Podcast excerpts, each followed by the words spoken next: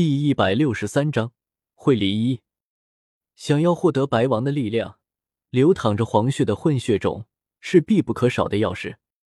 为了确保袁家兄弟不被无关的势力所获得，邦达列夫在录取阵之中专门安排了下线，负责守护袁家兄弟。按照邦达列夫原本的计划，袁家兄弟是留给赫尔佐格的，等到合适的时候。他就会引导赫尔佐格找到袁家兄弟，不过可惜，他原本的计划被破坏了，因为李来的乱入，邦达列夫安排在录取镇的下线提前发动了。那录取神社的老人错估了李来的实力，所以他不但没能用刺杀的方式制造混乱，争取时间让同伙带着袁家兄弟转移。反而将录取阵之中所有的布置都给暴露了出来。这么一来，接下来的事情就简单了。半个来小时之后，黑灵回来了。回来的时候，龙家的黑衣人又扛回来了两个袋子，袋子之中装了两个活人，一个是录取镇的护林员，还有一个是录取镇小学的老师。这俩人和录取神社的那个老头子一样，都是邦达列夫的下线。只是两人运气都不怎么低，被黑林带人给一锅端了。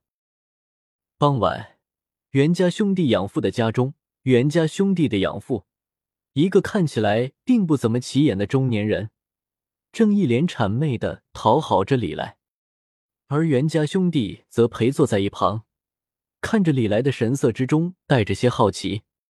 邦达列夫虽然在录取镇安插了眼线，但是。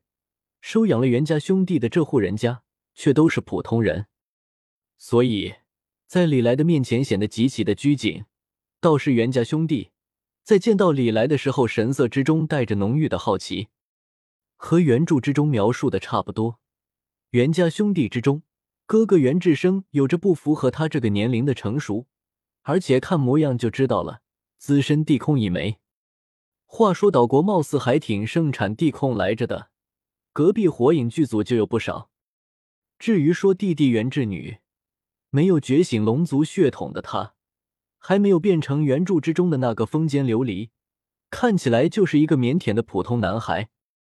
如果仅仅只从表面来看的话，恐怕没人能想到，这两个看起来并不是十分特别的男孩，会在未来二十年左右的时间里，成长为强大的超级混血种。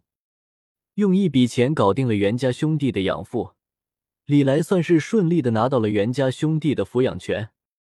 对于袁家兄弟，李来也没有藏着掖着，直截了当的把他们二人的身世告诉了他们。袁家兄弟骤然得知了自己的身世，一时之间的心情也是够复杂的。不过总得来说，俩孩子还是挺开心的。虽然说袁志生和袁志女这会也就六七岁的年纪。但是他们俩懂事都挺早的，所以一直以来，袁家兄弟都以为自己已经没有家人了。结果没想到，自己不但不是孤儿，还是蛇旗八家的皇，甚至他们俩的血缘的父亲，现在都还活着呢。